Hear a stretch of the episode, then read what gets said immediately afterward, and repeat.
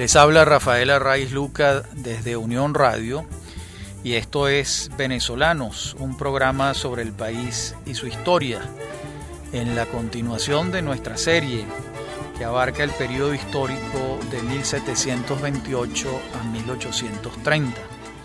En nuestro programa anterior referíamos que para los meses finales de 1813 en Venezuela habían dos libertadores, el libertador de Oriente, Santiago Mariño, y el libertador de Occidente, Simón Bolívar.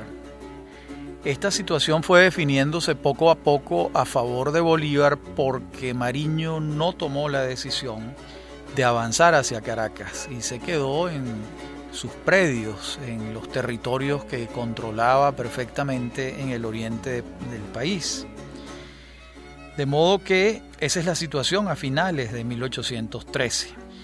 Los enfrentamientos bélicos no cesan, lo que señala que la llamada campaña admirable a lo que está aludiendo es a la entrada triunfante de Bolívar a Caracas, pero eso no quiso decir que los enfrentamientos bélicos cesaron a partir de ese momento. Por el contrario, continuaron, fue una escalada. Por ejemplo, en ese año de 1813, Vicente Campo Elías toma Cuba, San Francisco de Yare, Santa Lucía y Santa Teresa del Tuy. Luis María Rivas Dávila toma Charayave, Marcelino Plaza, Ocumare del Tuy, Manuel Villapol, Paracotos y Tácata, Ramón García de Sena se enfrenta al indio realista Reyes Vargas y a Francisco Oberto y los vence en Cerritos Blancos, cerca de Barquisimeto. Recordemos que Reyes Vargas es un cacique indígena que se suma a las fuerzas de Monteverde en defensa del rey y de la corona de España, siendo indígena. Es un caso que no fue excepcional, eh, ocurrió en, en diferentes lugares y en diferentes oportunidades. Para este año de 1813, José Tomás Boves ya había intentado unirse al ejército patriota. En 1811 ocurrió eso y los patriotas lo rechazaron.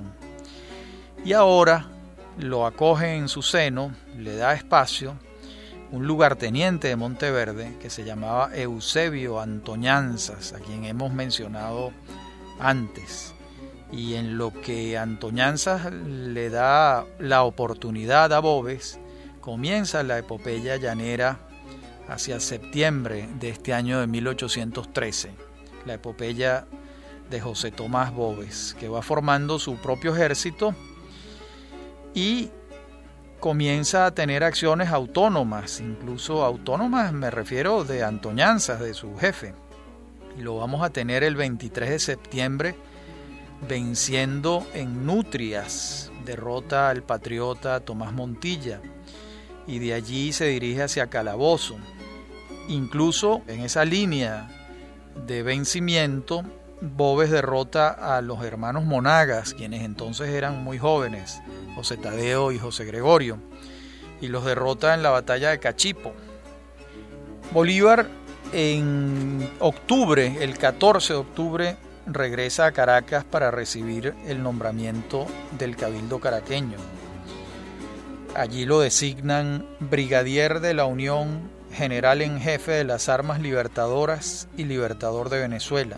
Y ustedes se preguntarán, bueno, en medio de la guerra, ¿qué importancia tiene recibir estos nombramientos? Pues sí la tenía y mucho, porque Bolívar necesitaba consolidar su autoridad. Su autoridad no era unívoca. Comenzamos el programa señalando a Santiago Mariño, pero también le discutían la autoridad a Bolívar pues Manuel Carlos Piar, Arismendi, José Félix Rivas, o sea, el Libertador en 1813 no era el que llegó a ser después, varios años después. De modo que movilizarse a Caracas a buscar el Santa Santorum del Cabildo, que lo designa con este título, era importante para él y para poder imponer su autoridad y lograr la unidad de mando en la guerra. Ese mismo día de la aclamación de Bolívar en Caracas, Campo Elías se bate contra Bobes en Sabana de Mosquitero, cerca del Sombrero. Y en ese caso, la victoria es clamorosa, porque Bobes ha reunido un ejército de 2.500 hombres y Campo Elías cuenta apenas con 1.500, mil hombres menos. Y sin embargo lo vence. Y Campo Elías era un hombre particularmente mm, eficaz como militar. Entre tanto, Rafael Urdaneta es retenido en Barquisimeto por el desafío de Ceballos, mientras Bolívar parte en su auxilio para darle batalla en Bobare, cerca de Yaritagua, el 10 de noviembre a Ceballos. La batalla se pierde, por cierto, y Barquisimeto cae en manos de los realistas y Bolívar se repliega en San Carlos. En el entretanto, contemporáneamente, José Félix Rivas y el neogranadino Luciano de Lúyar, durante tres días, permanecen en batalla en Vigirima. Estamos hablando del 23, el 24 y el 25 de noviembre de 1813. Y vencen al coronel Salomón, quien está al frente del regimiento de Granada el 27 de noviembre ocurre un hecho menor que va a tener una significación histórica mayor. Es decir, un joven de 23 años llamado José Antonio Páez, quien al principio ha formado parte de las fuerzas realistas, ahora se suma a las patriotas y se bate contra Miguel Marcelino en el sitio de Matas Guerrereña y vence entonces Páez recibe su primer ascenso, es ascendido a capitán. Aquí comienza la epopeya de quien fue el hombre fuerte de Venezuela durante décadas. Además, esta es la primera batalla al frente de sus llaneros, que como veremos serán un factor clave en las victorias futuras. Por otra parte, Boves y Francisco Tomás Morales vencen a Manuel Aldado el 2 de diciembre, muy cerca de Calabozo. Esta victoria les abre el camino de los llanos centrales. Y el 5 de diciembre va a tener lugar la batalla de Araure. Ceballos junta su ejército con el de José Antonio Llanes y el de Miguel Correa y se preparan para la batalla. El 5 de diciembre tiene lugar. Bolívar, Urdaneta, Villapol, Campo Elías, Rivas Dávilas, Florencio Palacios vencen a los realistas sino que no solo los vencen, sino que se hacen de un parque significativo y deciden perseguir a los vencidos. Bolívar toma la decisión de dividir el ejército y seguir hacia Caracas, entusiasmado con la victoria contundente que han tenido. Su optimismo le lleva a pensar que puede derrotar a los realistas sin el apoyo de Mariño, pero muy pronto se va a convencer de lo contrario porque el 17 de enero de 1814 sale de Aragua de Barcelona Santiago Mariño con su ejército, un ejército considerable. Estamos hablando de 3.500 hombres y va a encontrarse con Bolívar por primera vez en su vida. Eso va a ocurrir en los primeros días de abril de 1814 en la ciudad de la Victoria. Es allí donde se decide la unión de los dos ejércitos, el bolivariano y el de Mariño, y se establece un cuartel general de los dos ejércitos ya unidos en la ciudad de Valencia. Ambos libertadores, el de Oriente y el de Occidente, llegan a acuerdos sobre la base de objetivos específicos. Por otra parte, mientras eso ocurre, Bobes avanza desde Calabozo hacia Villa de Cura y luego sigue hacia San Juan de los Morros, y el muy valiente Campo Elías sale a su encuentro. Y tiene entonces lugar la primera batalla de la puerta, el 3 de febrero de 1814. Esta batalla fue un desastre para los patriotas. Mientras tanto, Urdaneta recupera Barquisimeto. Mientras tanto, García de Sena y Palacios siguen sus campañas en Barinas y Apure y el 17 de febrero está Urdaneta en Valencia reunido ya con Bolívar. Antes de que llegue Urdaneta a Valencia el 17 de febrero, cinco días antes ocurre la legendaria batalla de la Victoria, el 12 de febrero de 1814.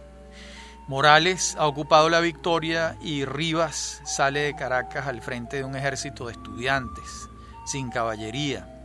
Se propone rescatar la ciudad casi que de manera quijotesca, porque iba con una cantidad de muchachos a enfrentar a unos soldados profesionales que comandaba Morales. Desde la mañana las embestidas de Morales van minando las fuerzas juveniles de Rivas. Mientras tanto ellos resisten con todo lo que puedan hasta que en la tarde llega Campo Elías, otra vez el gran Campo Elías, al frente de 200 hombres y decide la contienda a favor de los patriotas. Rivas, que no descansa, saborea la victoria y regresa a Caracas para salir de inmediato a Socumare del Tuy, donde ha invadido Rosete, un realista. El 20 de febrero está en Charayave, vence a Rosete y vence de nuevo en Yare a las fuerzas de Rosete que habían sobrevivido de la primera derrota. Bolívar por su parte deja al frente de Valencia a Urdaneta y se va a su hacienda de San Mateo en los valles de Aragua. Allí fija un cuartel general con 1.500 soldados y 600 jinetes Allí se apertrecha esperando el desafío de Bobes, que avanza hacia los valles centrales.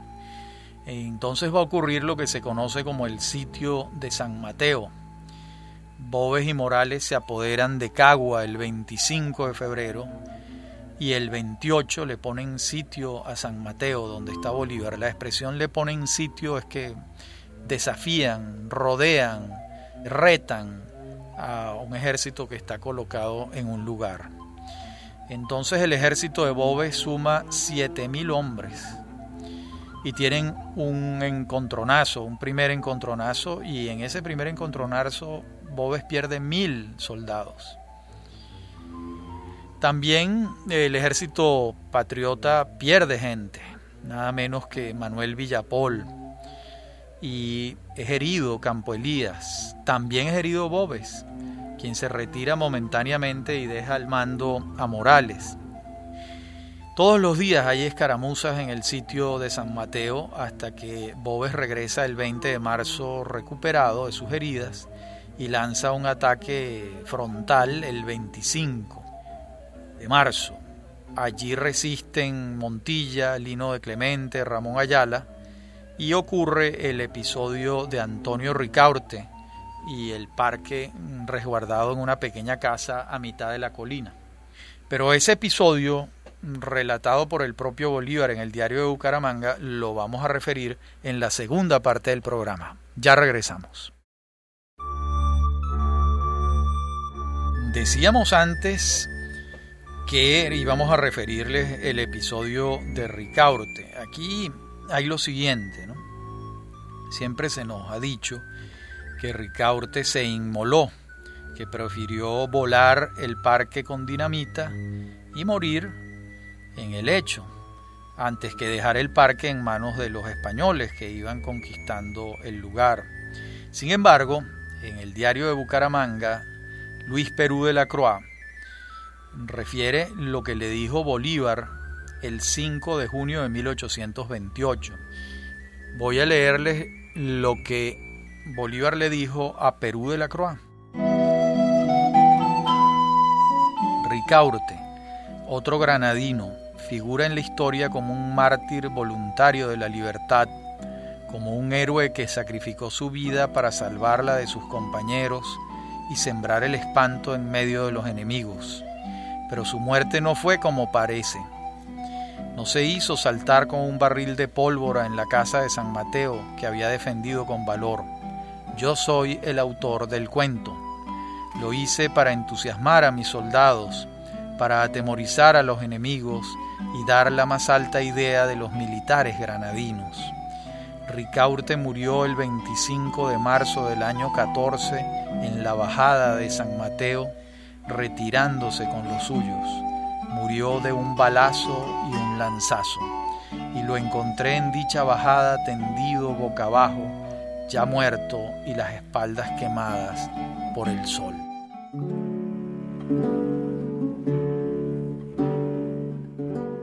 Esto dice Bolívar y nosotros nos preguntamos, ¿tenemos motivos para no creer lo que apunta Perú de la Croix que dijo Bolívar? ¿Es posible que esto no lo haya dicho Bolívar y sea un invento del autor de Perú de la Croix? Miren, la verdad es que no parece probable que sea un invento. Pareciera más bien la confirmación de que Bolívar era un estratega de las comunicaciones y de los efectos psicológicos que los hechos tenían en las personas.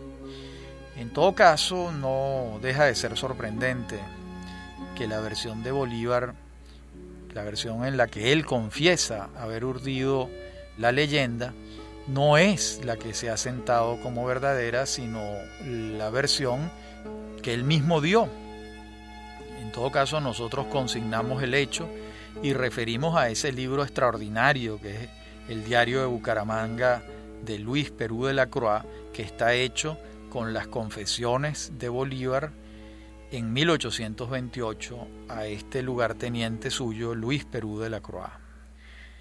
Bueno, el saldo de San Mateo, aunque fue favorable a los patriotas en muchos sentidos, también fue trágico porque muere Ricaurte, muere Villapol y a los pocos días el herido Campo Elías también muere, que había sido tan útil, tan valeroso y que le había dado tantas victorias a los patriotas. Entonces Mariño se entera de estos aprietos que Bolívar está pasando en San Mateo y corre a auxiliarlo. Cuando él hace eso, ignora que Boves ha levantado carpa y se dirige a Villa de Cura, con su ejército bastante maltrecho. Se encuentran ambos, Mariño y Boves, en Boca Chica, cerca de la puerta, y Mariño le propina otra derrota a Boves. Allí dicen los expertos en temas militares que Mariño ha debido perseguir a Boves hasta alcanzarlo y ejecutarlo, pero no lo hizo y se conformó con la derrota. Y Boves en su carrera de derrotado llega a Valencia con 2.000 hombres, o sea que ha perdido 5.000, porque cuando comenzamos este punto eran 7.000 y le quedan 2.000 cuando llega en Girones a Valencia. Bolívar se desplaza de San Mateo a la Victoria y bueno, entonces tiene el encuentro que referimos antes entre Mariño, el oriental y el caraqueño, el 2 y el 3 de, de abril. Por su parte, Ceballos y Boves reúnen sus ejércitos en Valencia y siguen hacia Calabozo. En Arao es atacado el ejército de Mariño y Urdaneta lo auxilia y vencen, resisten el ataque que han recibido en Arao por parte de los realistas. Mariño finalmente llega a Valencia con el ejército bastante maltrecho el 19 de abril de 1814. Allá van a estar Bolívar y Mariño hasta el 16 de mayo cuando salen a buscarle batalla a Cajigal y Ceballos, se mueven hacia Tinaquillo y entonces tendrá lugar la primera batalla de Carabobo, quiero decir, en el campo de Carabobo, que va a ser el 28 de mayo de 1814. De esa primera batalla de Carabobo sale victorioso los patriotas, que dejan a Cajigal y a Ceballos en muy mal estado. Y aquí de nuevo los expertos militares dicen que ha debido terminar la guerra porque Bolívar ha debido salir al encuentro inmediato de Boves, pero no lo hizo y disgregó el ejército. Urdaneta regresó a Occidente, Riva se fue a Caracas y Bolívar le ordena a Mariño que con sus 3.000 hombres espere en Aragua a Boves. Cuando Bolívar toma esta decisión, la toma en medio del sabor de la victoria. No pudo imaginar que Bobes en el entretanto había reunido un ejército muy grande, muy grande. Y entonces ocurre la tragedia, y es que los patriotas están esperando un ejército menor. Recordemos que Bobes había terminado con 2.000 hombres en mal estado, y no era así y entonces va a tener lugar la batalla de la puerta el 15 de junio de 1814. Bobes, con malicia, logra llevar a Mariño al sitio de la puerta, donde antes el propio Bobes ya había derrotado a Campo Elías. El 14 pernoctan los ejércitos listos para el combate que ocurre al día siguiente. Bolívar y su ejército llegan el 15, cuando ya la batalla ha comenzado. Bolívar se percata de la desventaja en que está Mariño y se repliega, pero Bobes advierte la presencia de Bolívar en el campo de batalla y le lanza la vanguardia a toda velocidad para que no puedan eludir el combate. Y lo que ocurre es que Bobes los destroza. La superioridad numérica del ejército de Bobes es aplastante. Bolívar huye hacia Villa de Cura y Mariño huye hacia San Sebastián, salvando su vida y lo que les queda de ejército. La batalla dura menos de una hora. Allí vence Bobes muy rápidamente. Entonces mueren allí Antonio Muñoz Tebar, que era secretario de Bolívar, muere Aldao, muere García de Sena, muere Freites, muere Pedro Sucre, Diego Jalón, que era un soldado muy valiente, es hecho preso y decapitado después de ser torturado y Bobes trata de arrancarle confesiones bajo tortura. El 15 de junio, en la medianoche, Bolívar escribe un parte de guerra, que voy a leerles un párrafo porque es realmente dramático. Dice Bolívar, de cuantos golpes ha recibido la patria, ninguno es más fatal que este, pues Bobes puede penetrar hasta Caracas sin obstáculo por la distancia en que se hallan nuestras fuerzas de Occidente y porque en nuestra infantería no debemos contar en tres días que debe gastar en el tránsito de la puerta aquí, por las serranías de Caicara y del Pau. El enemigo ha variado de divisa y hace uso de la blanca, lo que comunico a vuestra excelencia para que lo haga saber al público.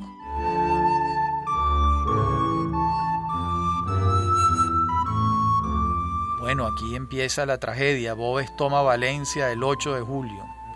El 10 llegan Cajigal y Calzada y se le suman a Bobes.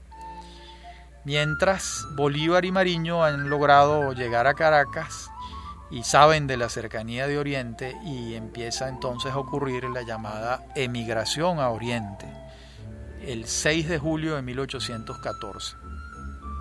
Esa emigración ocurre en medio de la derrota y tiene que darse por el avance ya incontenible de Bobes quien ya estaba con sus fuerzas el 21 de junio en Puerto Cabello y se dirigía hacia Caracas. En Caracas se reúne una junta de notables que deliberan, que examinan diferentes opciones y Bolívar impone su criterio. ¿Cuál era? Evacuar la ciudad y huir a Oriente, hacia donde ya había partido el general Mariño y los patriotas conservaban alguna fuerza bélica. Dice Francisco Javier Llanes, el historiador, que partieron de Caracas el 7 de julio 20.000 personas. Debe ser algo así como la mitad de la ciudad, o quizás más. Unos fueron a La Guaira buscando embarcarse para ir hacia otro destino y otros se fueron a pie, a caballo, en mula, en carreta hacia el oriente del país. También se dice que fallecieron las tres cuartas partes por hambre, cansancio, sed. El hecho es que cuando Bobes entra a Caracas el 16 de julio, no hay nadie. Las fuerzas patriotas, lo que sobrevive, llegan a Aragua de Barcelona junto con los emigrantes, los que han sobrevivido del episodio. Eso incluye mujeres, ancianos, niños. Y ahora enfrentan otro desafío, que es el de Morales, que tiene 6.000 hombres. Y esta fuerza maltrecha no le queda otra que enfrentar a Morales. Bolívar logra reunir unos 2.000 hombres mal armados, Bermúdez alcanza a malarmar a otros mil. Y el 18 de agosto tiene lugar la batalla en la que pierden estrepitosamente los patriotas. Morales entró en el pueblo de Aragua de Barcelona y pasó por las armas a toda la población. Mientras Bolívar, Bermúdez, Cedeño y Sucre logran escapar de aquella carnicería. Las cifras de la mortandad oscilan entre 3.000 y 4.000 dados de baja eh, por, por la carnicería de Morales, incluida la población civil. Incluso muchos de esos caraqueños que habían emigrado a Oriente, eh, aupados por Bolívar, huyendo de Bobes. Total, esto fue una catástrofe. Los maltrechos soldados del ejército y algunos civiles logran llegar a Cumaná el 20 de agosto con Bolívar a la cabeza. Allí llegan también Bermúdez, Armario, Sucre y Monagas. Estos últimos llegan a Maturín, pero estos hechos y los siguientes los vamos a ver en la próxima parte del programa, cuando superemos este momento tan dramático de la historia republicana como fue la huida a Oriente y los destrozos que causaron los realistas encabezados por Bobes y Morales a los patriotas. Ya regresamos.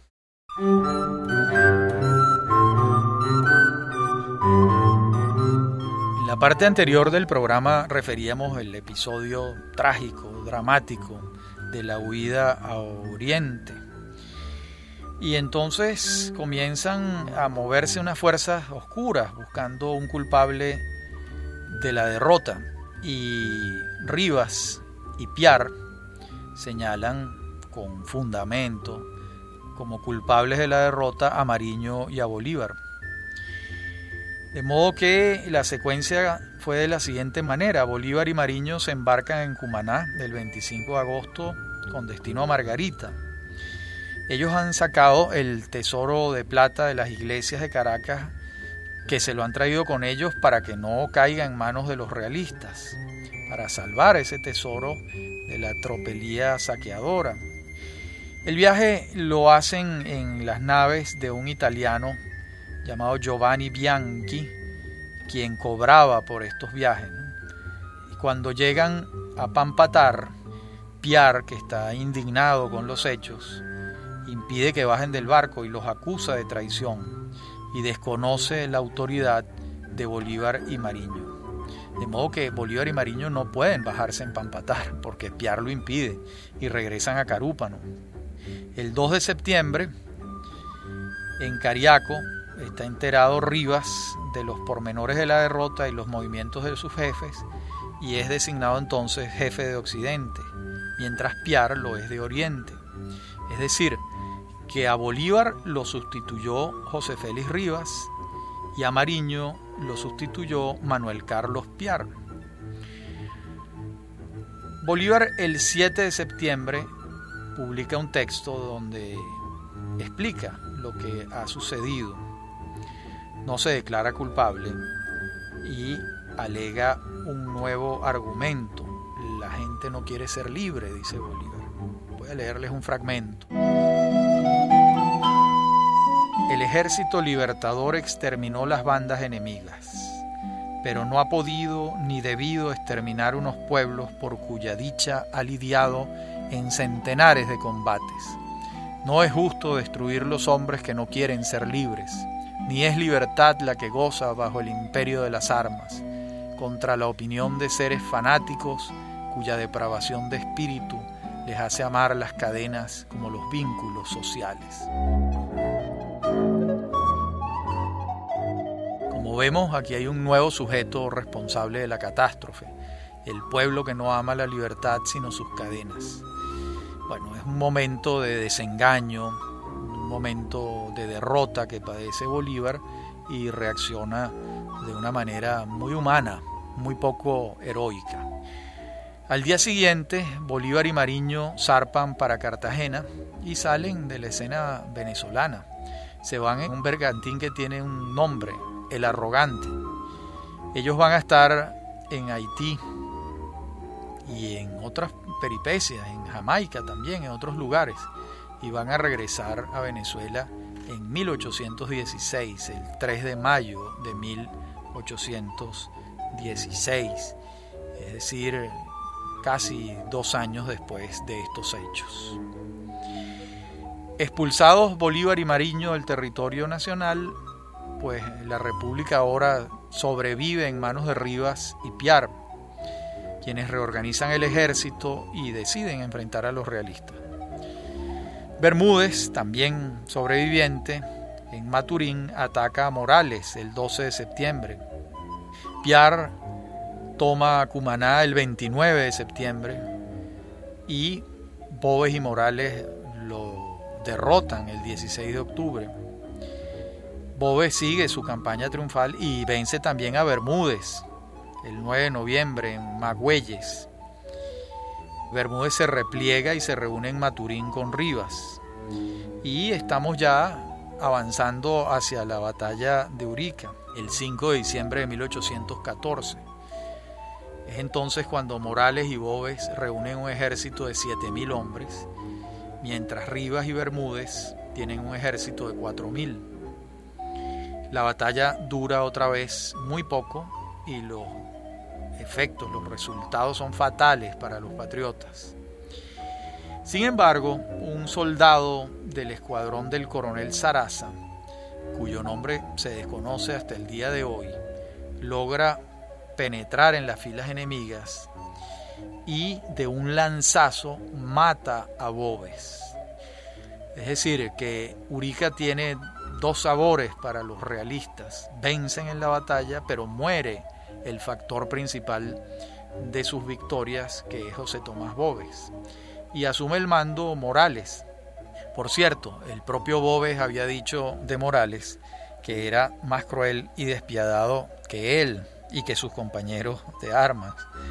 De modo que lo que les esperaba no era poca cosa. Morales victorioso, aunque lleva el cadáver de Bobes, regresa a Maturín y somete a Maturín. De nuevo, pasa por las armas a la población civil, incluidos las mujeres y los niños. Pues hasta este punto ya no hay nada que hacer, se ha perdido la república. Bermúdez y Sucre logran salvarse zarpando de Paria hacia Margarita y luego se van hacia las Antillas. Rivas, en cambio, lamentablemente comete un error y se interna en los llanos de Guárico. No se va con Bermúdez y con Sucre. Y es delatado cuando estaba buscando comida, falleciente ya de inanición, se estaba muriendo de hambre. Y es hecho prisionero el 15 de enero de 1815 y es degollado de inmediato. Entonces su cabeza es enviada a Caracas en una jaula y le colocan en la cabeza el gorro frigio que él solía usar con frecuencia y colocan la cabeza en la jaula en el camino que va de Caracas a La Guaira. De modo que ahora sí el fracaso es total. No solo han muerto miles en el campo de batalla, no solo han muerto miles en la emigración a Oriente, sino que los líderes principales que no han fallecido están en el exilio. Sobrevive Urdaneta, quien se va hacia Cúcuta salvando su ejército de Occidente. Y Páez es autorizado también para trasladarse a Casanare, a lo que hoy en día son los llanos colombianos.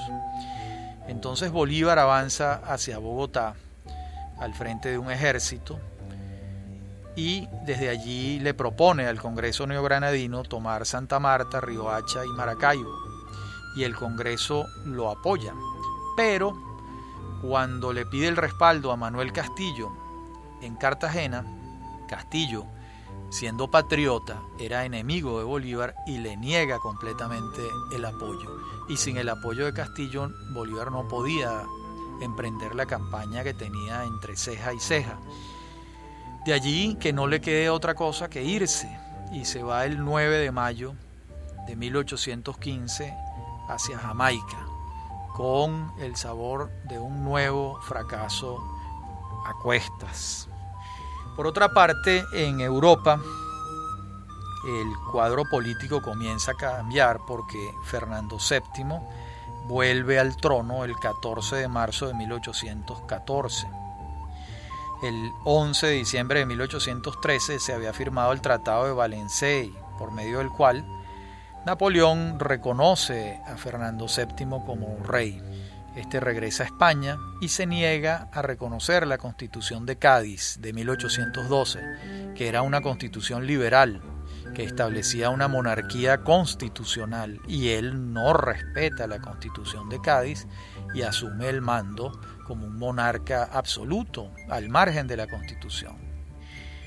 De modo que eso es lo que va a estar ocurriendo en Europa y muy pronto, con la recuperación del poder por parte de Fernando VII, los patriotas en desbandada por los hechos que hemos referido, y Fernando VII decide enviar un ejército con 12.254 soldados.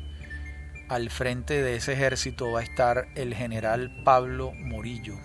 Ese ejército está destinado a Venezuela para recuperar definitivamente el territorio de Venezuela y el territorio de Nueva Granada. De modo que si hacemos una foto de los intentos patriotas en 1814 y 1815, pues los resultados hasta ese momento han sido un verdadero desastre. Sobre todo porque el general Morillo viene entonces a recuperar el poder. ¿Quiénes sobreviven en medio de esta circunstancia tan difícil? Los hermanos Monagas en el oriente del país, José Antonio Páez en Los Llanos, Francisco de Paula Santander en el Casanare, y no mucha más resistencia es la que va a haber en el territorio de Venezuela y de la futura Colombia. De modo que ese es el panorama para aquel entonces, un panorama verdaderamente desolador para los patriotas. Pero todo cambia y ya veremos cómo años después, en 1819, la flauta comienza a sonarle a los patriotas y el sonido va a ser un sonido que será música para los oídos de ellos, pero todavía para eso faltan algunos años. Por lo pronto vamos a tener entonces el gobierno del general Pablo Morillo entre 1815 y 1820. La hoja de vida de Morillo está llena de acontecimientos militares y de éxitos. Pero todos estos datos, ¿verdad? Los iremos señalando en la próxima parte del programa en su totalidad. Por lo pronto adelantemos que tenía 37 años cuando es designado capitán general de Venezuela y pacificador de las tierras de ultramar. Ese fue el título que le dieron.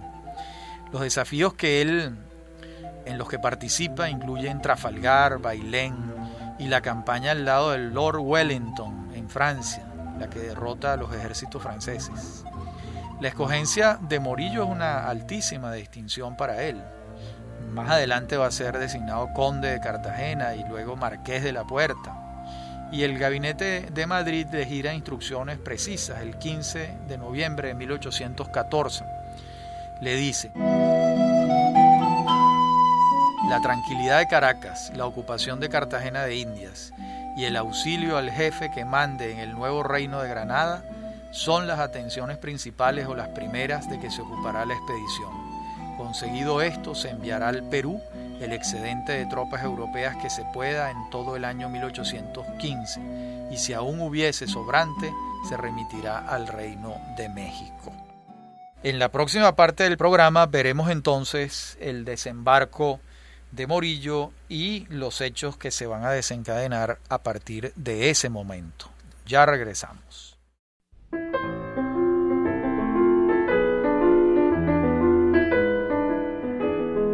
La expedición de Morillo a la que nos referíamos en la parte anterior del programa va a partir de Cádiz el 17 de febrero de 1815 esa expedición consta de una nave capitana denominada San Pedro Alcántara.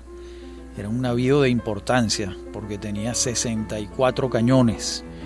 También la siguen a la nave capitana dos fragatas, una corbeta, una goleta, una barca, 12 obuceras y 52 buques de transporte que llevan a 12.254 hombres.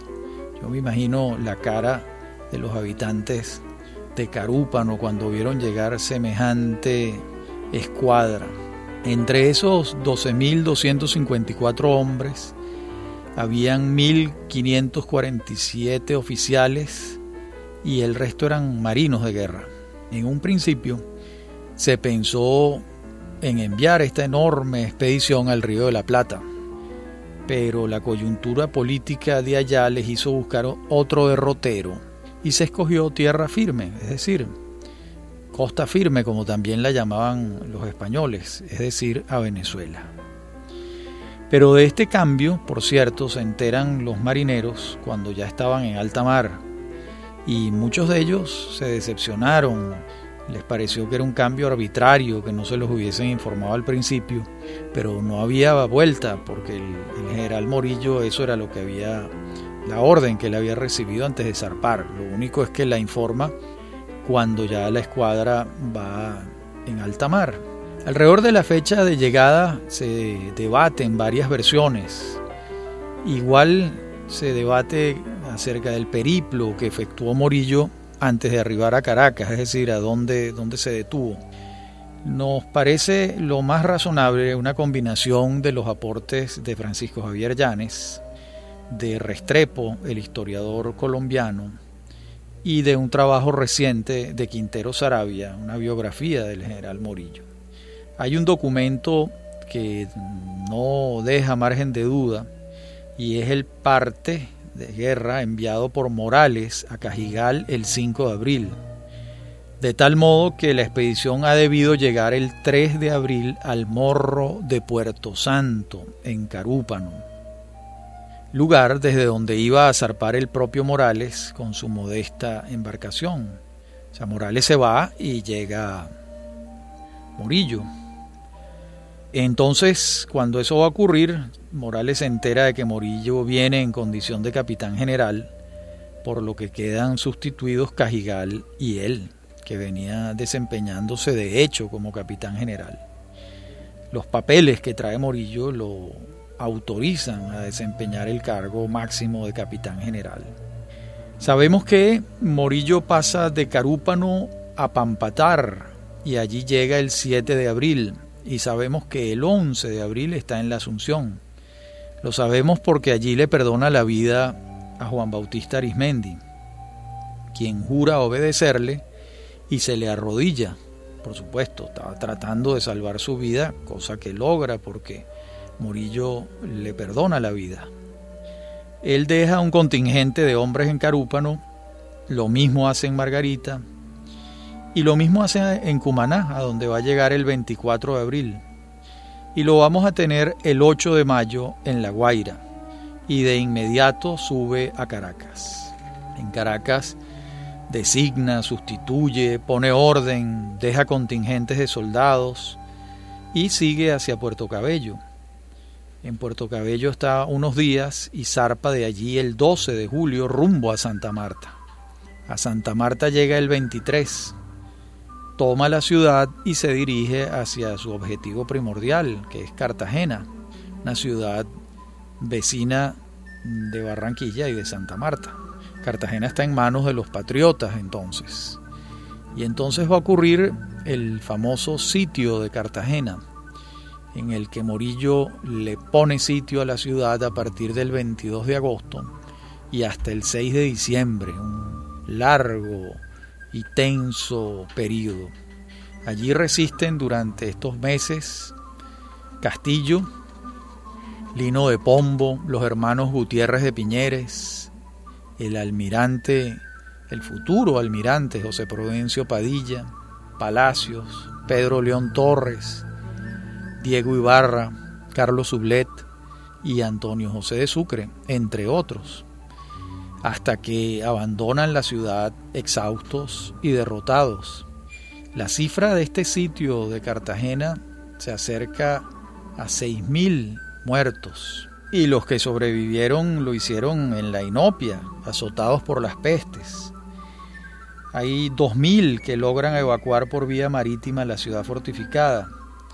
De esos 2.000 sobrevivieron 600 y algunos de ellos logran llegar a Haití, donde fueron acogidos por Alejandro Petión. Es así como Morillo inicia la reconquista de Nueva Granada y sube hasta Bogotá, a donde entra el 27 de mayo e inicia los juicios que conducen a la muerte de significativos patriotas. Se restablece el virreinato. Este periodo en Colombia se conoce como el régimen del terror por las despiadadas ejecuciones de Morillo. Pero estos y otros temas vamos a continuar viéndolos en nuestro próximo programa. Me acompaña en la producción Mary Sosa y Víctor Hugo Rodríguez y en la dirección técnica Víctor Hugo Rodríguez y Fernando Camacho. Y les habla Rafaela Raiz Luca desde Unión Radio.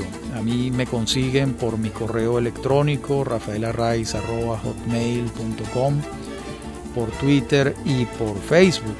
Y ustedes pueden escuchar estos programas cuando ustedes quieran en la página de unionradiocultural.com. Allí están colgados los programas de venezolanos para ser escuchados en cualquier momento y desde cualquier lugar del mundo.